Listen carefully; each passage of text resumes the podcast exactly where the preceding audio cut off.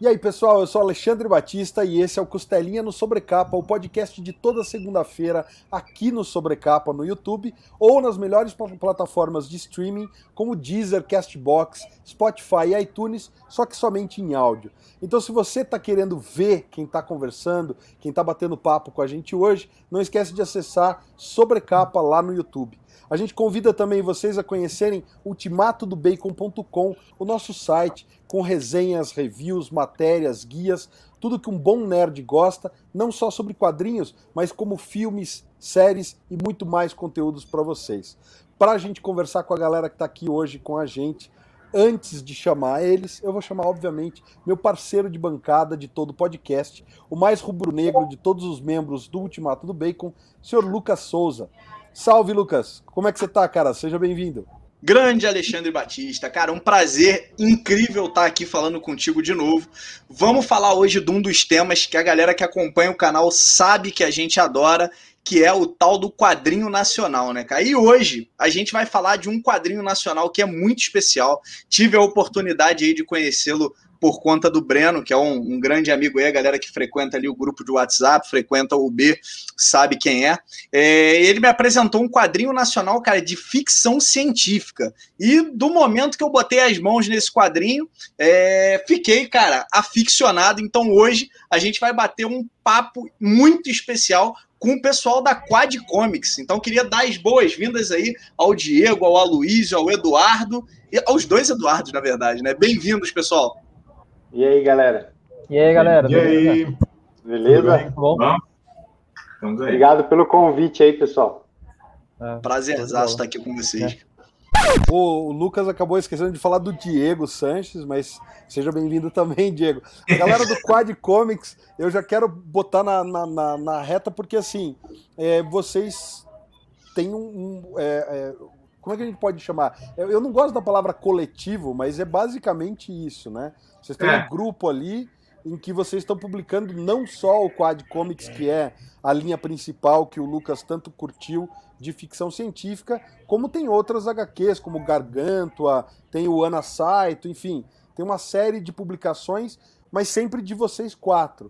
Então, antes de, da gente começar o papo, eu queria que vocês explicassem o que é o Quad e da onde vem essa ideia, se eu estou pronunciando certo, né, Quad Comics, e de onde veio a ideia de, de fazer o coletivo?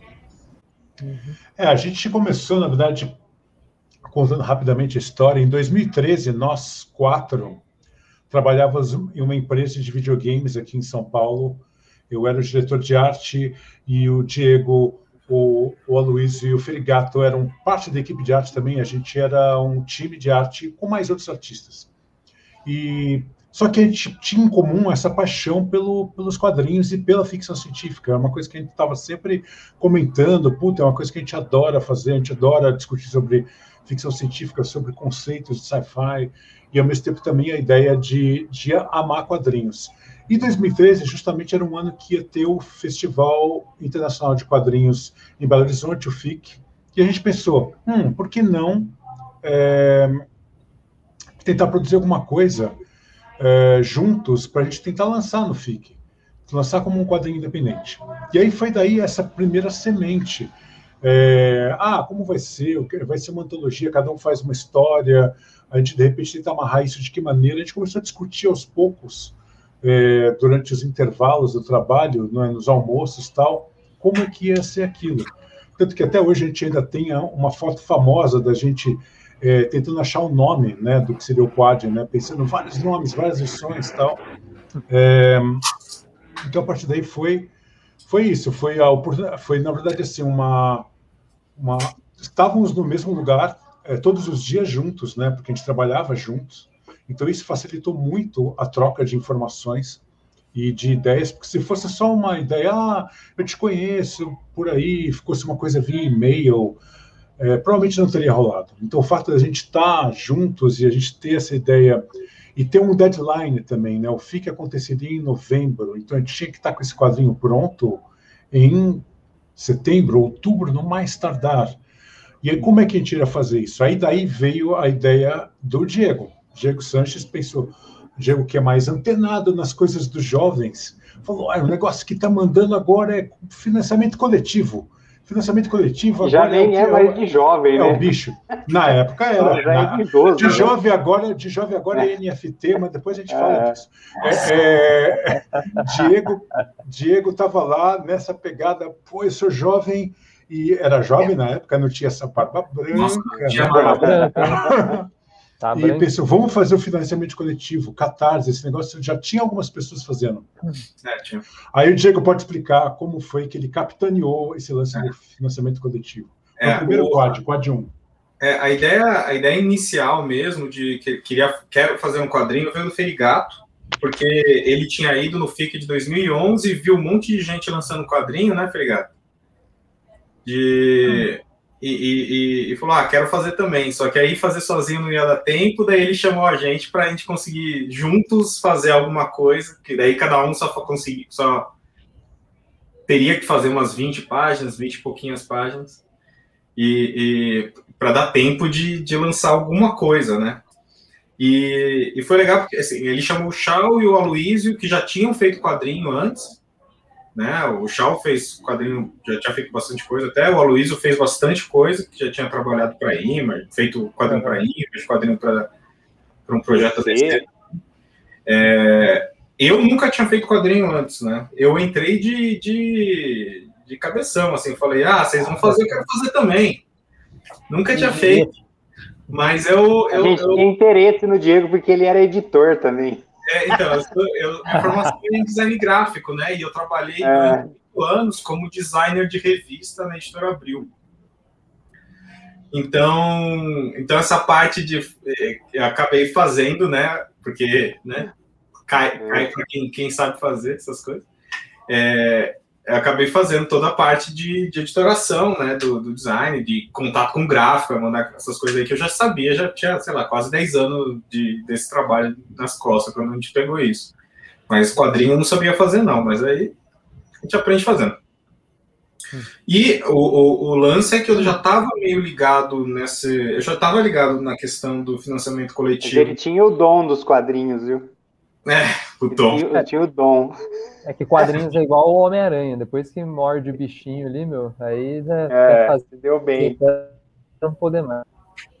Mas aí eu já estava meio indo atrás de, dessas questões de financiamento coletivo, porque eu achava interessante como sistema de você é, não precisar de um da aprovação de um terceiro, né, de um agente dono do produ da, da cadeia de produção, dono da, da, dos meios de produção. Você como você ir direto para o público e conseguir mostrar o seu projeto para o público e se o público né, abraçar o seu projeto, você consegue ter os recursos para para financiar, seja o que for o projeto. Eu já estava ligado nisso já fazia um tempo no Kickstarter, depois o Catarse, e aí eu já estava querendo testar alguma coisa ali, e só que eu não tinha com o que testar, e aí veio essa ideia ali do Ferigato, que estava procurando um quadrinho, aí eu deu, deu um jeito de tentar juntar tudo e deu muito certo.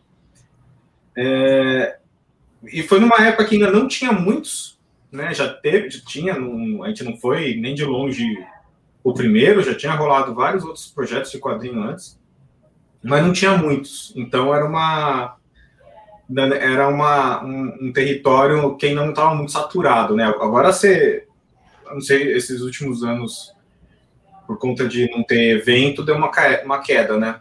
Mas no último ano que teve, em 2019, né, que foi a última, o último grande ano com CCXP, né, evento, enfim, a, o número de, de quadrinho o tempo todo sendo financiado assim, tá sempre acima dos do 100 quadrinhos simultâneos, assim, durante o ano inteiro. Então era uma coisa que, que, que deu uma super saturada, né? Tá, tá bem. Tem, tá, tá, vocês falaram que vocês estão com, com, com projeto, né? Encerrando hoje. Vocês devem ter sentido uma certa. Qual, qual que são as dificuldades aí de, de se fazer um catarse nos dias de hoje, né? Com é, certeza.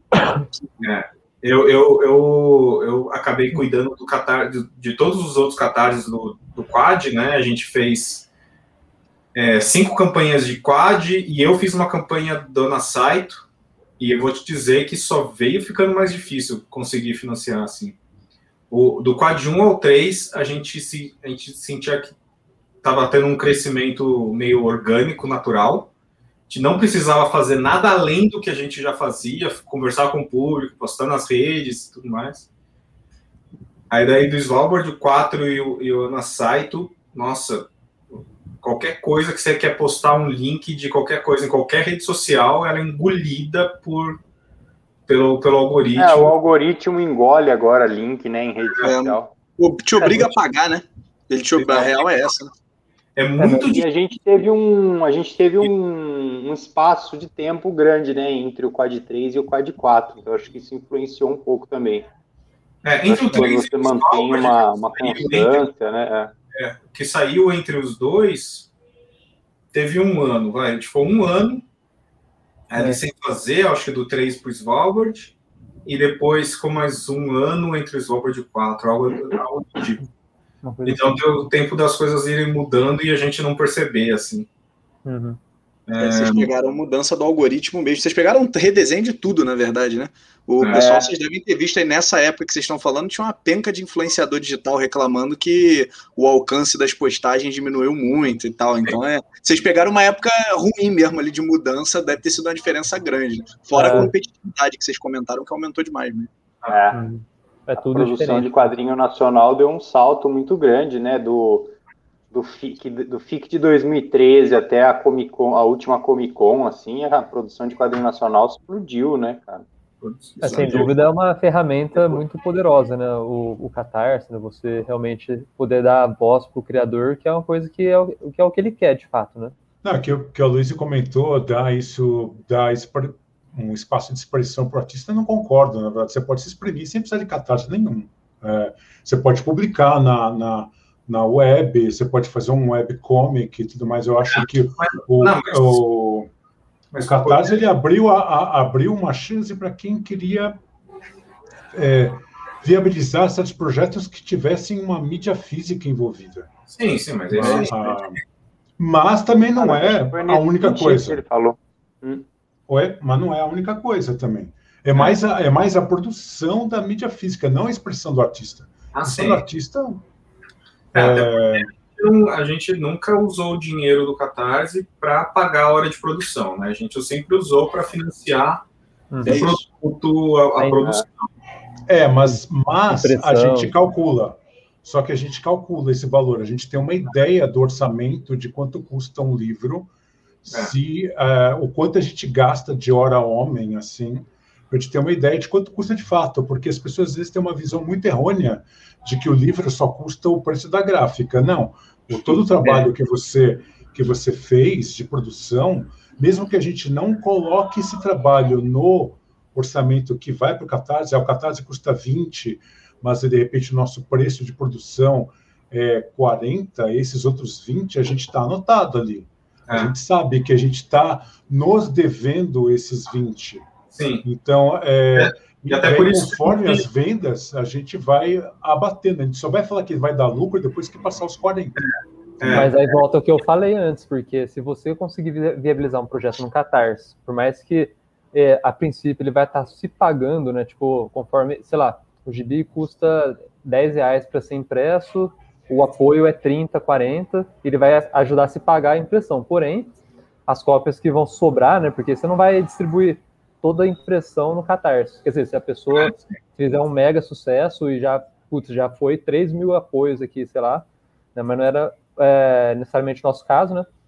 As cópias que sobraram do, do, do, do Catarse, elas vão gerar né, um, um, lucro, e isso vai começar a retornar o, o, é, o gasto que a gente fez. Né?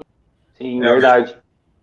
Eu acho que, o, é o que o que vocês aprenderam aí, que é o que a gente aprendeu agora recentemente, é que o Catarse ele acaba amortizando muito o investimento inicial, né? A é gente isso. ajuda, a comunidade do Catarse é muito forte, ajuda a gente a mostrar o nosso produto e você já sai com um produto, pelo menos com custo de produção equalizado, e o resto é a gente, a gente batalhar um pouco. Eu é, queria aproveitar, vocês tiveram uma ideia que é sensacional, eu tô aqui com a Quad 1 na mão, daqui a pouco eu vou falar um pouco das histórias específicas, mas vocês tiveram uma ideia que é muito legal, é, pelo, por dois motivos, né? Primeiro, a gente estava falando aqui já, na, já fora do ar, né? Cara, preço é um dos pontos que a galera que acompanha o sabe que a gente fala muito é de preço, fala, gente, a gente quer experimentar coisas novas, mas eu preciso ter um preço permissivo para experimentar. E é, vocês pensaram num projeto que me chamou muita atenção, porque vocês têm histórias que elas são continuadas, mas a gente tem arcos que se fecham dentro da revista. Eu, particularmente, achei isso genial, porque você não obriga o consumidor nem a esperar um tempão para ler a continuação. Galera que acompanha quadrinho nacional sabe que isso às vezes é, a gente fica com aquela tensão, né? Até para saber se o projeto não vai morrer no meio do caminho. É, e, e, não me obriga a comprar a continuação. Se eu comprei a primeira quad, fiquei satisfeito com o que eu li, é, não, não sinto necessidade de continuar vendo as aventuras daquele universo, eu posso. Né? Não é o meu caso, eu tô já com as outras aqui também, eu senti necessidade de continuar nesse universo, mas eu queria ouvir um pouquinho de vocês como é que foi essa concepção. Vocês pensaram nessas questões de, de preço, nessa questão de ter o arco fechado, ou foi algo que foi orgânico, foi natural para você? É, eu sou meio mão de vaca para comprar quadrinhos, então quando a gente estava discutindo preço, a gente falou esse, meio que esse ponto, assim, falei, ah, eu, mais do que, difícil eu comprar um quadrinho mais do que 40, 50 reais. Então a gente tentou chegar num valor que fosse justo, né, parte do que do, da gente ter escolhido em preto e branco, foi tudo para também dar uma barateada e também pelo, pelo pelo fator estético, assim, que a gente achava que preto e branco era legal, com os tons de cinza. Mas a gente achou que no mercado nacional, que já, já era meio. A pessoa vai no evento não vai para torrar muita, muita grana, né? Naquela, principalmente naquela época de é, a gente queria que tivesse um valor acessível para as pessoas, assim. É, na época da Comic Con, o povo abriu a carteira, né? Gastava. É, na época da Comic Con mudou tudo, mas na época do FIC o cara, sei lá, não, não ia ninguém.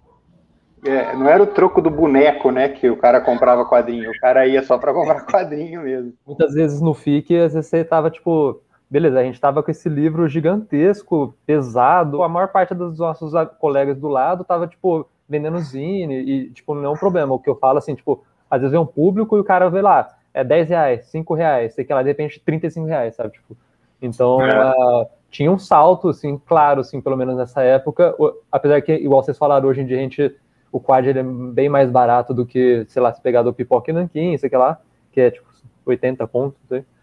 E na época a gente era mais caro, acho, do que, do que é o comum, assim, né, do que é a norma. E, então... Ah, mas acho que a gente nunca. É o que eu tava falando também antes no, da gente entrar no, no ar aí, né? A gente uhum. nunca foi muito caro, porque a gente tinha muita página né, nas HQs, assim. É uma HQ bem grossa, assim. É, o custo-benefício. Né? Custo-benefício por página é bom. Todo é, essa questão também né? de. Essa questão também de fazer histórias fechadas era um pouco também por causa disso. A gente não sabia qual que ia ser o intervalo entre as edições. Uhum. E a gente produzia tudo meio que na, nas horas vagas, assim, né? A gente, a gente não era. Fez, né, na época, né, Feligato? A gente nunca fez. A gente não, tá, a gente, a gente não pensou nisso, do, do tipo, vamos fazer uma série de quadrinhos. A gente não pensou em fazer uma série, a gente pensou em fazer um, uma publicação. Uhum. Histórias de ficção científica que a gente. que é um gênero que a gente gostava, e a gente ia conversando sobre sobre as histórias e no meio da, das conversas a gente percebeu, olha só, acho que essas histórias podem interagir no universo único. É, mas isso, isso na verdade foi no segundo. Já foi segundo. quando a gente, Não, primeiro a gente decidiu que ia fazer o segundo. É. É, é, mas, mas, no primeiro a gente já definiu que seria tudo no mesmo universo já. É, a gente não deixava nada super claro, tanto que muita gente no final do, de ler o primeiro vinha perguntar para a gente, mas é tudo no mesmo universo? Não é? Porque não, a gente não deixou super claro. No, no segundo, a gente já deixa mais claro porque a gente já começa com personagens se encontrando, né? Do um. Mas Porque a minha história eu tive que fazer uma gambiarra e mudei o final dela porque todo mundo falou, ah, é ficção, é ficção. Deu, ah, tá bom, ficção, vou fazer um cara, num, um astronauta cair num planeta. Daí, de repente, passou um, um, um tempo, eles falaram, ah, agora vai ser Mad Max, estilo Mad Max, Daí eu, putz, mas agora o meu cara tá no espaço, como é que eu faço? Daí, quem já leu, quem já leu a edição 1 do Quad vê que aquela solução que eu dei, que eu achei que ficou legal até, é, foi um pouco por isso, porque eu falei, agora eu tenho que dar um jeito de colocar esse cara no mesmo universo que esse povo no deserto aí. Muito bom. Vocês escolheram então a ficção científica? Essa é, mas no segundo eu acho que a gente já pensou. É, segundo pensou de fato, e aí. Não, no segundo que... já amarrou, é. Aí, segundo, vamos, vamos de fato pegar esse personagem que encontra com é, esse. Não, o segundo teve mais. A gente planejou mais nesse sentido, sim. O primeiro foi, foi a gente fazendo todo mundo junto, e aí, como teve uma boa. Foi bem boa aceitação pelo público, tanto no, no FIC quanto no Catarse. Aí deu uma animada em continuar, e aí sim a gente começou a pensar nessas questões que a gente. que, que aconteceram de forma mais ou menos orgânica no primeiro, e a gente já foi planejando mais, colocando na, na, na, na receita do quad o que tinha acontecido meio naturalmente. Assim. E, e, a escolha do gênero foi natural para vocês, então? A escolha do gênero é algo que todos vocês curtem é. e aí vocês já vão embora, ficção científica e é isso aí. É, e tinha um lance que, é, é, tinha um lance que a gente estava então trampando tudo junto, né? E na época a gente estava um pouco insatisfeito também com o trabalho, assim, né? A gente estava meio tipo, meu, a gente podia pegar, já que a gente vai fazer história em quadrinho em tempo livre, vamos fazer de coisa legal, assim. Tipo, o que, que é legal? Ficção, quero fazer moto voadora, fazer robô, né, sei que lá. Então, acho que quando a gente começou a pensar no tema, a gente queria pensar na coisa que desse o maior prazer de desenhar a princípio, né? E, e obviamente, depois a gente começou a pensar na história, mas eu acho que a, a, a princípio o tema surgiu pelo, pelo, pelo, pelo, fato de a gente gostar muito de ficção e querer desenhar essas coisas legais. Não, eu ia te fazer uma pergunta, cara, porque assim, todas as histórias de vocês são sensacionais, tá? É, eu acho que vocês trazem uns elementos de ficção ah, científica muito, muito fora da curva. A tua, Eduardo, é, realmente é surpreendente. Eu não vou dar nenhum spoiler para não atrapalhar a experiência do pessoal, mas me surpreendeu. Agora, a tua, Luísio, é, vou colocar aqui na minha lista de coisas mais doidas que eu já li de ficção científica, tá? Tu dá uma tirada legal, assim. É, tu pode contar um pouco dessa ideia, cara? Porque foi um negócio assim. É, é eu comecei a ler, eu falei, cara, não é possível. O que, esse malandro vai fazer aqui? E é divertido, a história envolve. Vou te falar que o segundo volume você trabalha muito bem também. De onde vem essa ideia aí, cara? Conta um pouco pra gente. Drogas. Drogas, claramente. É, carnaval. Luiz, vamos entregar. Aqui é o Luiz é Jojo. É Jojo. É puro Jojo. Não, brincadeira. Uma das minhas principais influências, assim, não só como, como sei lá, como roteiro tal, como historinha, eu, eu jogo bastante videogame, né? E um dos, dos, jogos que eu mais gosto, que eu sempre gostei, é Mega Man, né? E o Mega Man tem um, uma, uma parte chama Mega Man X, que os caras são literalmente caçadores de robôs que se tornam Mavericks, que eles chamam, né? Eles começam a ficar doidos né? E aí isso sempre foi uma influência, sempre achei muito legal esse conceito de ter os caçadores né, de, de, de Mavericks. E aí na época que a gente começou a pensar na história, eu eu estava totalmente sem ideia assim do que, que ia fazer. E aí eu fui visitar meus pais e estava passando na Globo o filme do Constantine. E aí eu assisti e tal, tipo, eu sei que ele não é o filme mais incrível do mundo, mas tipo, foi putz, da hora, né? Um exorcista e tal. E eu tava fazendo na época um freela é, falando de Exterminador do Futuro. Aí, meu, foi tipo natural, assim, juntou assim de um jeito assim que, falei, meu, é isso aí, e eu juntei com um pouquinho com o temperinho do Mega Man, né? Então foi meio Pô, que. Luiz, nem eu sabia que o, que o Trent era mistura de Exterminador do Futuro com Constantine com Mega Man, mas faz todo é. sentido agora. agora. Agora você enxerga, né? E aí é um robô que se veste muito, muito diferentemente, né? Porque aí entra a minha referência do Jojo, que, que são os caras que se vestem totalmente fabulosamente. Mas é meio que isso, assim. E aí depois eu fui tentando justificar como que ia explicar essa doideira, né?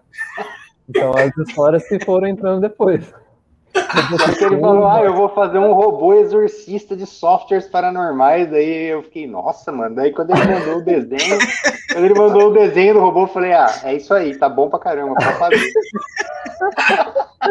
É, sem dúvida veio tipo o personagem primeiro e a história depois. Isso eu posso te é, ele é o, certeza. Ele é o personagem mais style do quad, com certeza. eu, eu ia aproveitar, fazer uma outra pergunta para vocês, e aí vou me basear aqui na história do Diego, né? Que vocês. É, eu, eu fiquei com a sensação, e eu queria saber se isso foi intencional, eu fiquei muito com a sensação de que as histórias de vocês têm aquela. sempre aquela, aquela jogada do final, né? Alguma. Algum plot twist que deixa a gente, pelo menos a minha sensação como leitor foi essa, que te deixa assim caraca, é isso, putz, é assim que funciona, e caramba, não sabia que esse personagem é, era, era assim, tal. É, isso foi intencional de vocês? Vocês combinaram alguma linha editorial é, é, com essa vertente? Ou foi algo que meio orgânico, ou algo de repente mais sensação minha? Como é que foi essa, essa combinação das, das histórias em si? É, a gente, esse, essa questão em específico de ter esse final um pouco mais que às vezes é plot twist, mas ele tem uma, uma, uma, uma questão de ter uma, uma, uma revelação impactante, né? Isso. É, isso, isso, é uma, isso é um recurso para se escrever histórias curtas, na verdade. Isso não é muito, muito, muito, muito além disso, assim, de ah, vamos combinar para todas, não. Porque como a gente tinha que escrever histórias curtas, que não dá para ter um desenvolvimento de personagem muito profundo, é, ter um, grandes arcos, né, grandes subidas e descidas de é, personagem tenta fazer uma coisa, não consegue fazer, ele vai para baixo, ele vai para cima, ele tem um momento de sucesso, um momento de, de falha, sabe? Toda a estrutura de uma história mais longa, né? É, a gente não tem como colocar isso em história curta. História curta é muito mais bit, bit, bit, acabou. E aí, fazer esse, esses recursos de colocar um, um, clímax, que já é quase o fechamento da história, é um recurso de, de produção de uma história curta. Então, é, isso vem meio que naturalmente quando você acaba que, tendo que escrever uma história para caber em 20 páginas. É muito difícil não fazer isso para escrever uma história dessa. É, eu acho que isso também vem um pouco da, até da influência de certas coisas que são antologias de, de coisas curtas, tipo Twilight Zone, é, é fazia é, muito isso nos episódios, né? É, na verdade, as próprias.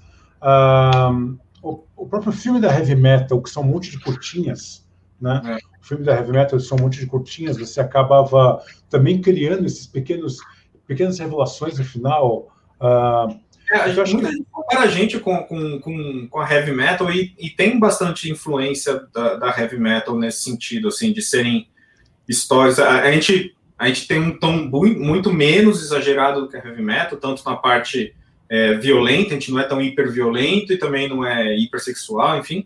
Mas a, essa coisa da estrutura de você ter que fazer as histórias curtas, e aí no final você tem que. Você acaba colocando uma coisa um pouco mais impactante para gerar uma recompensa para o leitor, né? Que, por que esse leitor está lendo ali, né? Ele quer, ele quer ser recompensado de alguma forma, ele quer que, né? O tempo dele. É, e era uma coisa. A gente sempre teve a preocupação de que todo o álbum fosse o, um, encerrado em si mesmo, assim, né? A pessoa não precisava comprar o. Se ela quiser comprar só o Quad 4, ela compra, ela vai ter quatro histórias legais que vão fazer sentido para ela, porque. Uh, e aí, dentro disso, a gente tinha que deixar uns easter eggzinhos, sabe? Umas, umas chamadinhas, uns mistérios, para pessoa que quiser buscar mais, aí lê os outros e daí emenda todos, né? É. Mas era uma coisa sutil, assim, né? a gente queria que eles tivessem ligação, mas que não fosse uma coisa tipo, ah, não terminou essa história, você vai ter que comprar o próximo quad daqui a um ano, é. sabe? E aí a galera ia ficar frustrada, como eu ficaria, sabe? É.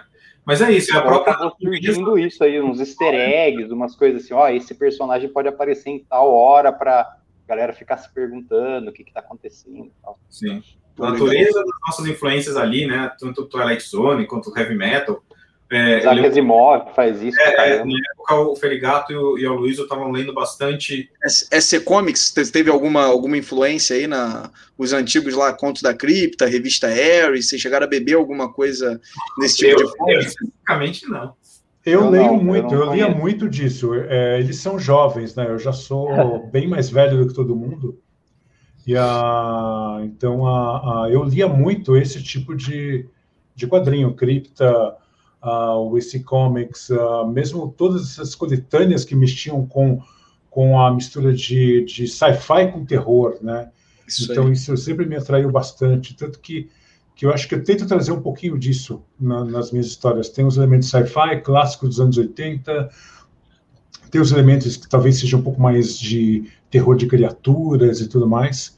Então, acho que, que eu, eu, particularmente, tenho muita influência desse tipo de material uh, por ser talvez de uma geração anterior, né, do que eles, assim.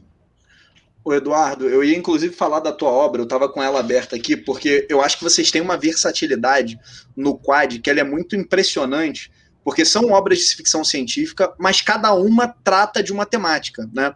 É, eu queria comentar isso que você falou, pegar esse gancho. Na Quad 2, né, a tua história, ela, ela mistura duas coisas que putz, eu, eu, particularmente adoro, né? Uma é, é, corrida, então você montou ali, me remeteu, e, e, por favor, isso é um elogio, tá? Mas me remeteu à corrida de pod lá do, do Star Wars 1, tá? É obviamente é, guardado. Eu, eu olhei e eu falei, cara, que maneiro, que visual legal, a, a próprio formato de uma das naves. E em dado momento, cara, você usa, por isso que eu comentei da SC Comics, você usa dois recursos, né? O primeiro é a revelação de um, de um ser que eu honestamente não imaginava que tinha no universo de vocês, e o segundo é um, um não sei se eu chamo de um plot twist ou uma revelação acerca da tua personagem é, em si, né? Que também foi algo que eu putz, que eu falei, caraca, eu não vi essa vindo, né? Então, é, são coisas assim que eu acho que, que são muito legais. É, quando vocês finalizam uma história, vocês já deixaram muito claro que vocês pensam na história, ela tem que fechar na mesma revista e ela tem que ser, entre aspas, autossuficiente, né? Para o leitor pegar e ter essa brincadeira. Vocês pensam em, putz, não vou fazer isso aqui não para poder continuar? Ou não, eu faço a história aqui e, e depois lá na frente, se sair o volume 5, 6, eu, eu dou meu jeito para consertar o que eu fiz lá atrás. Como é, é que é esse racional, Eduardo? Quando começou. O Quad 1 foi bem mais orgânico. A gente não sabia se ia continuar, a gente não sabia se ia ter um, um novo. Mas a partir de que a gente começou a construir o 2, é, a gente começou a tentar botar. Ah, vamos tentar criar uma base para isso aqui, um, um, timeline, onde eles estão, em que momento, qual que é o background desse, desse mundo. A gente começou a tentar construir um pouquinho, é, para que a gente entendesse, por exemplo, eu tenho histórias já escritas da Terra e do Elvis mais para frente, que eu já sei o que vai acontecer. Então a gente começou aos poucos a, a tentar já amarrar umas pontas soltas é, com os personagens do Diego, com os personagens do, do Ferigato, com os personagens do Aloysio. Ah, onde que eles estão nesse mundo? Então a gente de fato parou e escreveu, começou a documentar isso. Ah, vamos começar a documentar é, como isso vai funcionar. Então acho que isso começou a ter esse desenvolvimento no quadro no quad 2, no 3, o Svalbard, que é uma história toda longa, fechadinha do, do, do, do chefe, que já amarra um monte de coisas que tem desde o quad 1. É, e no quad 4 a gente trouxe uh, umas coisas que eu acho bem interessantes, que a gente tem uns flashbacks, né? No quad 4 tem uns flashbacks desse mundo. Tem uns núcleos bem distintos, assim, né? É o é. núcleo da, da Terra, o núcleo da, do Lucas e do, do chefe, e o núcleo, o núcleo do, do, da cidade Domo lá do Aloysio. E hum. tá, to, todos são no mesmo universo, assim, né? Hum. Mas conforme a gente foi escrevendo, eu e o Diego, a gente acabou misturando bastante, assim, nossas histórias. É. O Diego, Pô, ele chegou a continuar uma, uma da, a, a, história dele do 3, né? Que ele deixa em aberto, né? Tipo, você fica imaginando o que, que vai acontecer, mas de repente o Diego fez o Svalbard, né? Que é justamente a sequência direta da história história dele do 3. Né? É. E é uma história única, né? Que vai tem começo, meio e fim, e o Diego pode falar mais né, disso. Assim. É. Nesse sentido, é, a gente sempre. Foi o que o Shaw falou, a partir do 2 a gente começou a pensar num, num big picture, assim, num, algo além da própria história, mas pensando isso como, como, como um plano de fundo geral mesmo, não só algo como que ia guiar aquela história. A, a história ela é guiada pelas, pelos acontecimentos eh, locais, digamos assim, não tanto globais, né? É, mas a gente começou a, a, combinar essas outras coisas, até um para um acabar não contradizendo o outro, né? Vai que eu falo uma coisa na minha história e o Ferigato fala uma coisa na história dele que entra em conflito um com o outro sobre a construção do mundo. Sempre dá para dar o carto de falar, não, é porque eles têm culturas diferentes, eles ouviram histórias diferentes, mas enfim, até, até a gente explicar isso tudo, vai parecer que a gente não está combinando nada. Mas. É, a gente sentava e discutia todos os roteiros ah, o tempo todo, assim, era é, sempre uma troca. Isso, mas isso foi desde o 1, né? A gente nunca começou a. A gente nunca. É... Cada um fez o seu e soltou, né? É. Sempre foi um debate entre os quatro. A gente sempre deu, a gente sempre foi muito aberto em opinar sobre o, o, roteiro do outro. A gente sempre brincou de que a gente não tem um editor, mas a gente age cada um como editor do outro. Porque a gente tem que fazer, primeiro, ter uma garantia de do, do tom geral, né? O quad ele tem histórias com tons diferentes, só que não é completamente diferente. Não, você não vai encontrar uma história que é completamente gore e, e hiper violenta, e a história da Luísa que é mais engraçada, tem um senso de humor diferente, uma coisa mais. Uma, não, é, não vai ser uma coisa completamente diferente, né? Então a gente tem uma, uma certa coisa para o tom e mesmo para as histórias. A, é, a, gente percebe isso não só não só na parte do texto, né? Mas como a gente, nós somos artistas, nós nos conhecemos há muito tempo, na verdade, né? É, a gente se conhece há muitos, muitos anos, a gente sempre a gente sempre mostra nossos trabalhos um para o outro, não para ganhar elogio dos amigos, mas para que a gente consiga ajudar uns aos outros a melhorar nos trabalhos. Então, a gente sempre trocou muito o, o é, crítica ao trabalho um do outro sem e crítica sem sem sem melindre, sabe? Tipo, ai, não vou falar porque ele vai ficar ofendido que eu tô criticando. Não, a gente sempre troca críticas abertas é, e, e, e, quando a gente manda um trabalho visual, né, uma ilustração, seja no quadro, seja de fora, um para o outro, você espera que vai vir alguém riscando em cima, ah, se você fizer isso, é, sem, sem, sem pudores de, de, de atingir ego e coisa do tipo. Então, essa parte de discutir, criticar e, em cima e mudar e sugerir sempre foi muito, foi muito natural para a gente. E por isso Cara, que a gente... melhora né, as histórias, né? Você ter quatro cabeças pensando na história.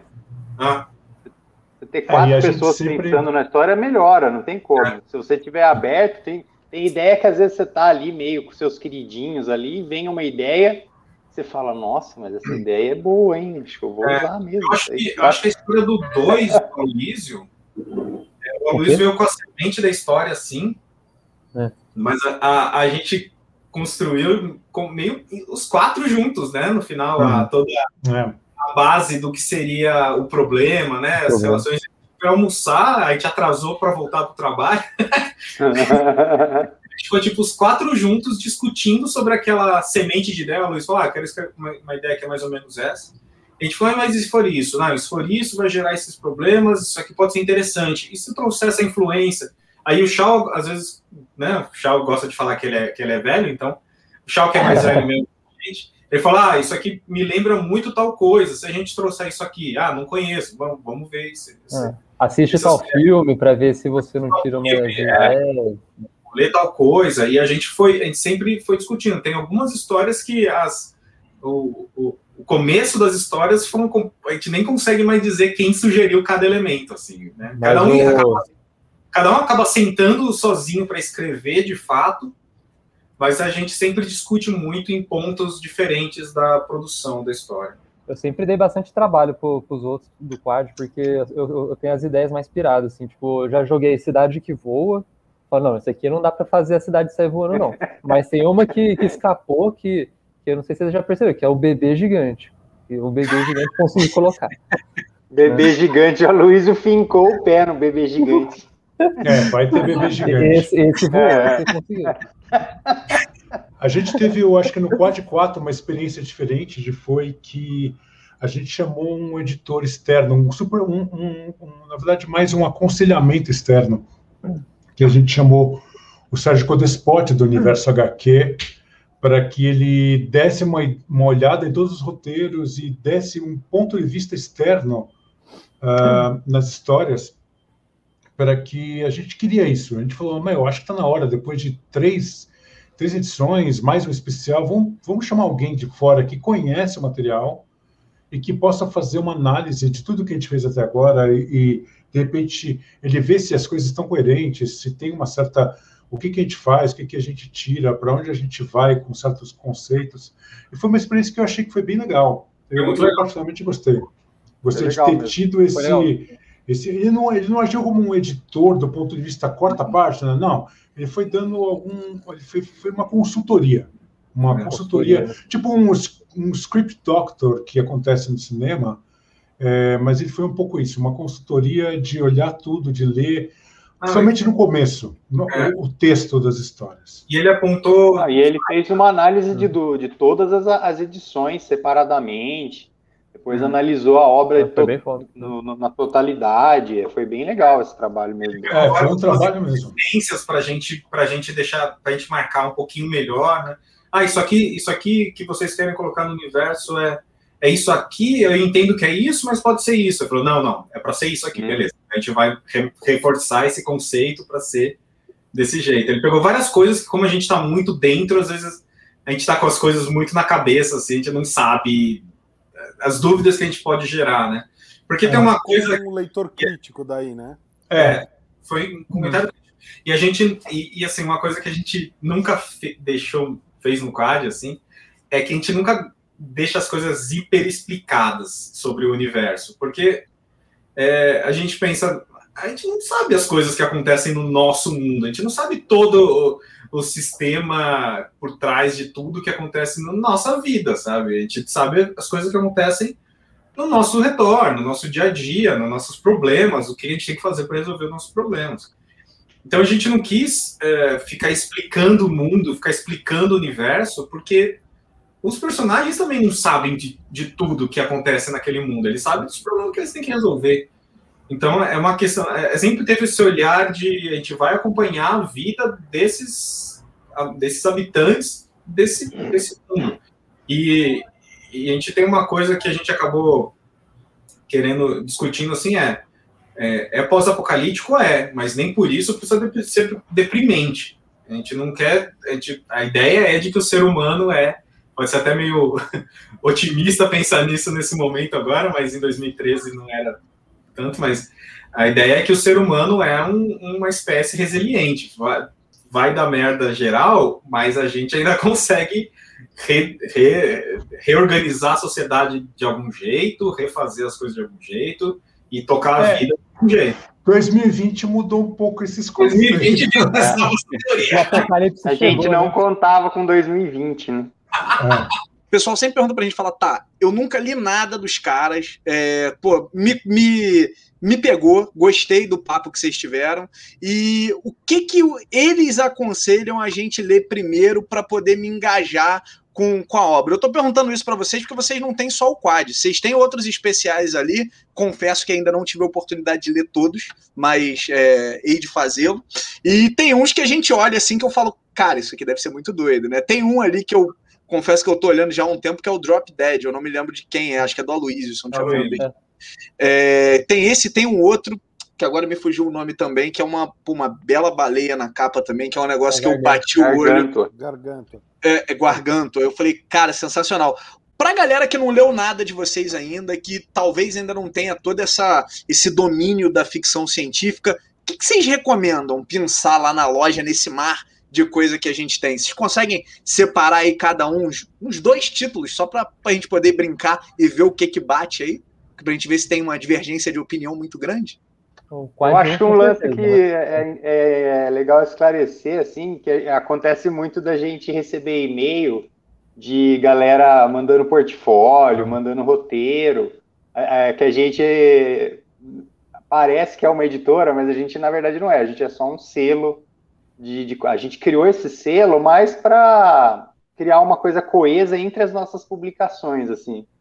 Mas nós não somos uma editora, né? nós somos só, só o selo mesmo de, de publicação independente, porque a gente recebe bastante, cara, e-mail de, de galera com roteiro, com, ah, eu toma meu portfólio, estou procurando trabalho de desenhista, tô só para avisar. É, é, agora, se quiser, a galera quiser recomendar aí, eu recomendo começar pelo Quad, né? Quad 1, Quad 2, é. que são os universos de ficção. Depois, o que eu publiquei pelo, pelo Quad Comics separado foi o Opala 76, mas que também não, não tem muito como indicar, porque ele já está esgotado já, o Opala 76. é, tá só, se, só se for digital. É, a versão digital tem, tem a venda. Digital não acaba. É.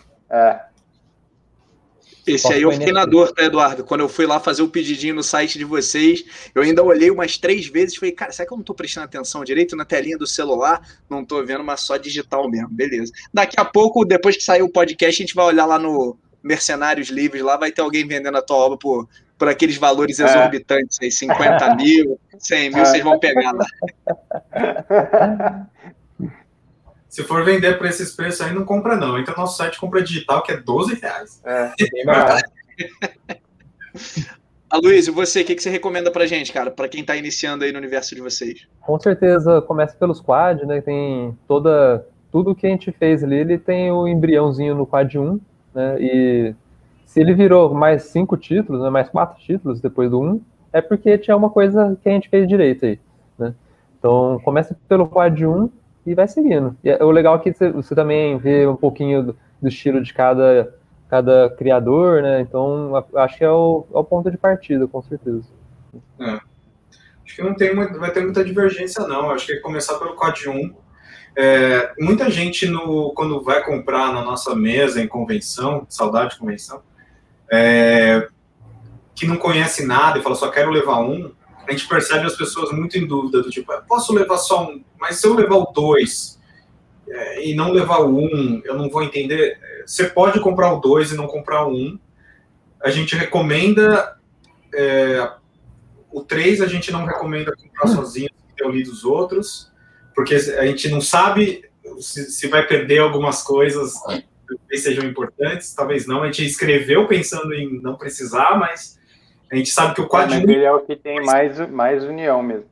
O Quad 1 e o Quad 2, com certeza você pode ler em qualquer ordem, que você não vai perder nada, assim, de fato.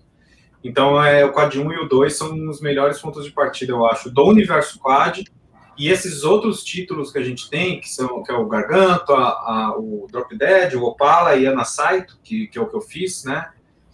É, esses outros títulos, eles não são do universo Quad, eles são dos autores do Quad, né? Menos o Garganta. O Garganta foi de um amigo nosso que, que dividia estúdio com a gente, daí a gente colocou no selo para acompanhar a gente no, nos eventos também, como o Ferigato falou, a gente não é uma editora, a gente é um grupo de pessoas que publicam juntas de forma independente. O Quad é uma, é uma é, é, uma coisa que nós somos os sócios do Quad, né, desse mundo, desse, dessa propriedade intelectual, né, mas os outros títulos são títulos únicos de outros universos.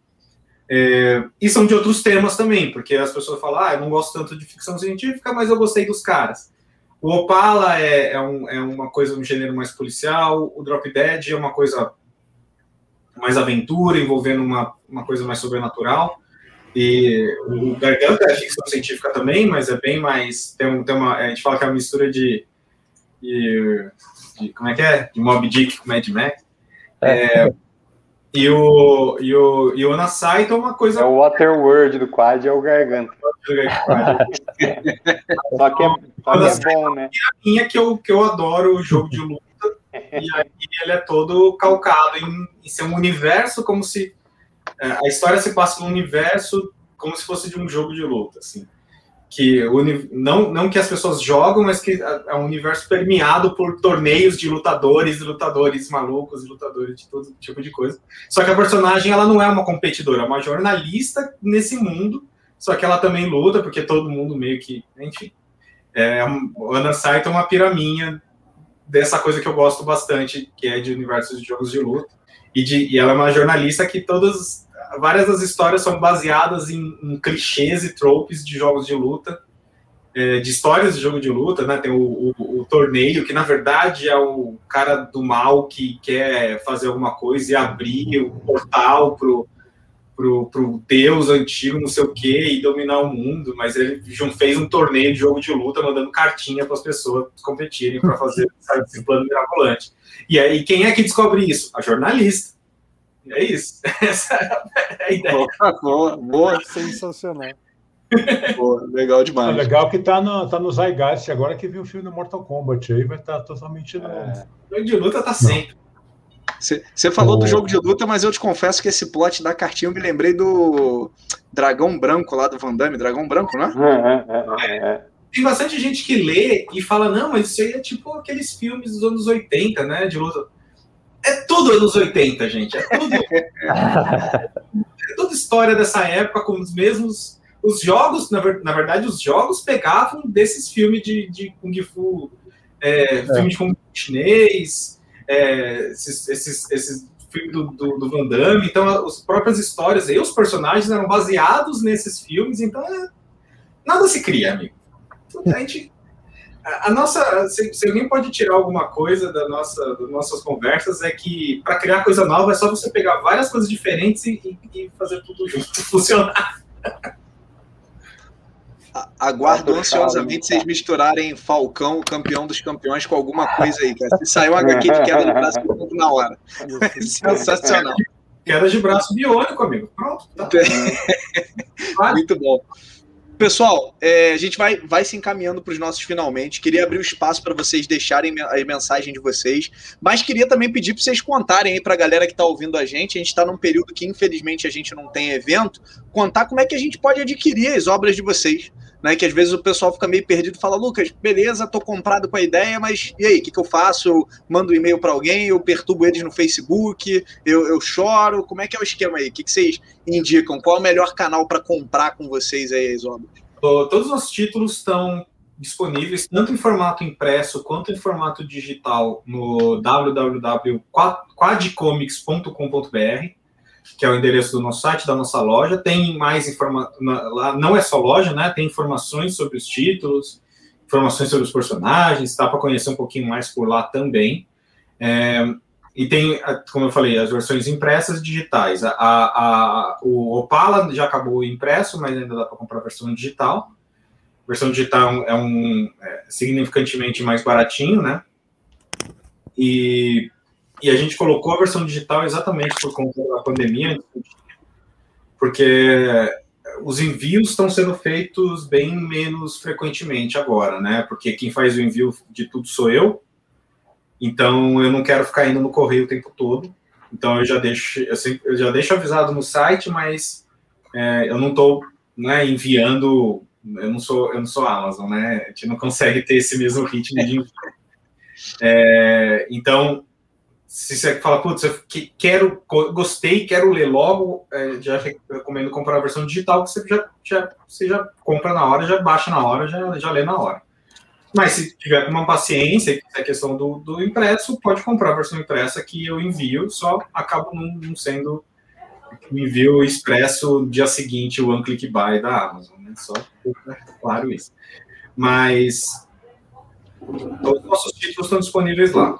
Tenho, e, e para quem quiser ler, quem quiser falar, meu, gostei muito, achei legal, quero comprar tudo, tem desconto? Tem desconto. Tem um pacote com desconto de toda a coleção Quad, que são os quatro números mais o Svalbard, que tem um pacote que, que já está descontado, assim, já não tem, já não tem, é, já está com um preço promocional no pacote para levar tudo. Alexandre, passar a palavra para você aí para você poder puxar o encerramento e, e antes agradecer a vocês, gente. É legal demais. Eu sempre falo que uma das coisas mais bacanas aqui de bater papo com vocês é como muda a percepção da obra, né? Então eu já tinha achado ali, por exemplo, a ideia do Aloysio muito fora da curva. Depois que eu vi as fontes que ele bebeu ali, eu vou certamente sair do podcast e eu vou ler de novo, porque a gente, a gente ganha um outro olhar. Então isso é legal demais. Agradecer pela disponibilidade do tempo de vocês dar aí a minha, meu depoimento como leitor, galera que curte ficção científica, seja você já alguém que está iniciado na, nesse universo ou que gosta e está querendo começar, gente, Quad é um de um ponto de partida. Né? A gente estava esses dias comentando aí da, da polêmica de algumas obras que chegam de ficção científica e que são muito difíceis para o leitor novo. Né? É, são obras que às vezes elas são difíceis de serem digeridas, seja pela quantidade de elementos, seja pela viagem. E a de vocês não. A de vocês a gente sente que ela, ela abraça o leitor novo, mas ele tem, ele tem essa brincadeira com diversas referências, então o leitor antigo ele se diverte, se diverte muito. Então agradecer o trabalho de vocês, passar a palavra para Alexandre aí. Alexandre, obrigado. Dominei a entrevista, cara. Te peço desculpas aí, a empolgação. Não, eu, eu de verdade eu quero pedir desculpa para vocês de, de não ter falado ou de ter perguntado tanto, porque eu tenho uma, uma série de perguntas ainda para fazer para vocês, que a gente obviamente vai ter que deixar para uma outra oportunidade que a gente volte a conversar aqui.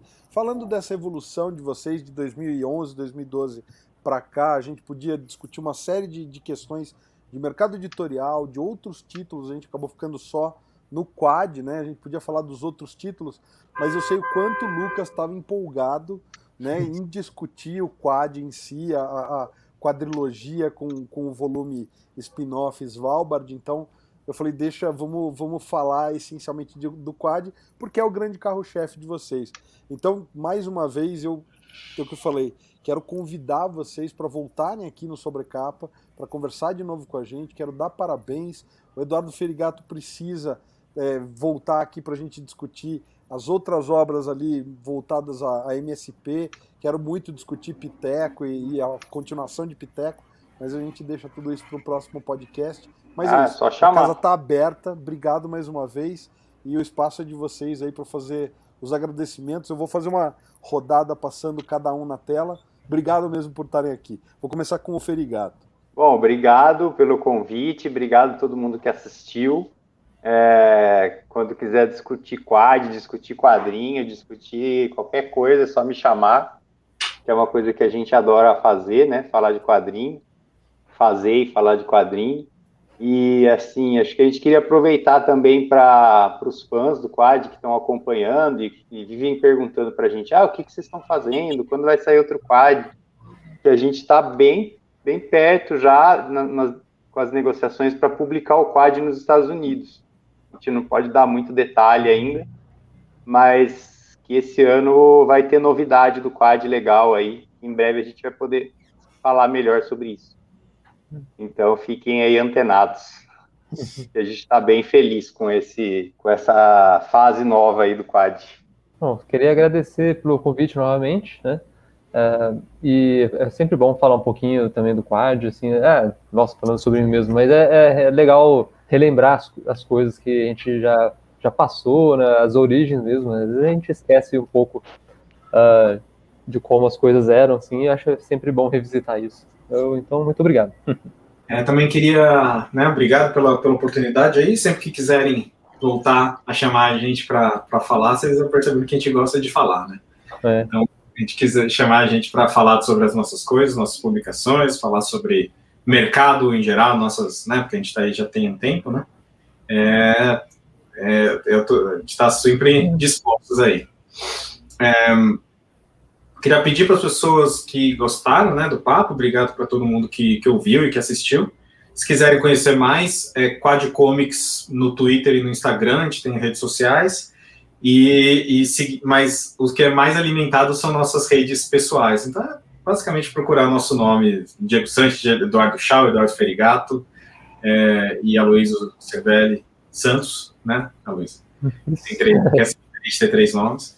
Assim, é, Twitter, Facebook, Instagram, segue a gente lá, porque aí vai conseguir acompanhar nosso trabalho, até o trabalho fora do quad, né? O Ferigato está produzindo um quadrinho que não, não que é fora do quad. O Ferigato fez Piteco, né? Vai fazer o Piteco Piteco 2 e, e, e, e, vai ter novidades. Se você seguir ele, você vai ver algumas novidades também por lá. Eu faço várias tem coisas. Tem o Diego no meio também. É, tem eu envolvido ali, que eu faço ali treinamento também do, do Piteco. Né? É, se, se, eu, eu, eu, faço vários trabalhos envolvendo jogos, envolvendo, envolvendo impressão 3D agora e, e, e o Aloysio faz várias coisas também, então a gente, se quiser, gostou do nosso trabalho, quer acompanhar no, o que a gente faz, seguir nas redes, é uma coisa que sempre, a gente sempre acha útil.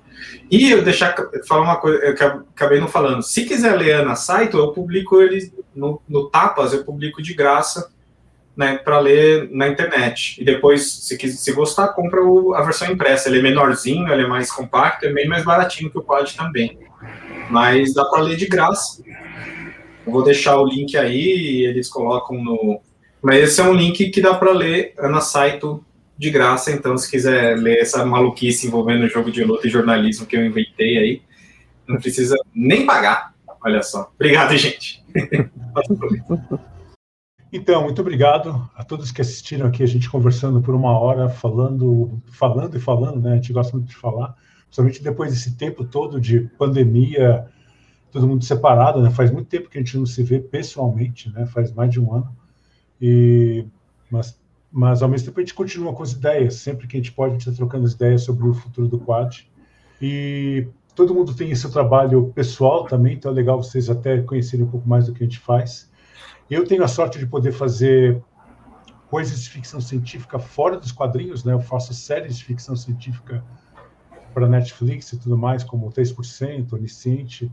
Então tem sido uma experiência muito boa viver nesses últimos anos todos envolvido em ficção científica em várias mídias. Então, o...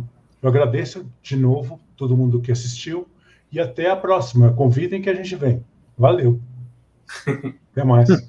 E como sempre, galera, se vocês ainda estão por aqui, a gente agradece a audiência de vocês. A gente lembra que tem mais conteúdo em ultimatodobacon.com e a gente pede para você, se você está no Sobrecapa no YouTube, para dar uma olhadinha também nos outros vídeos do canal, clicar no logo do Sobrecapa para se inscrever se não for inscrito e até o próximo. Valeu!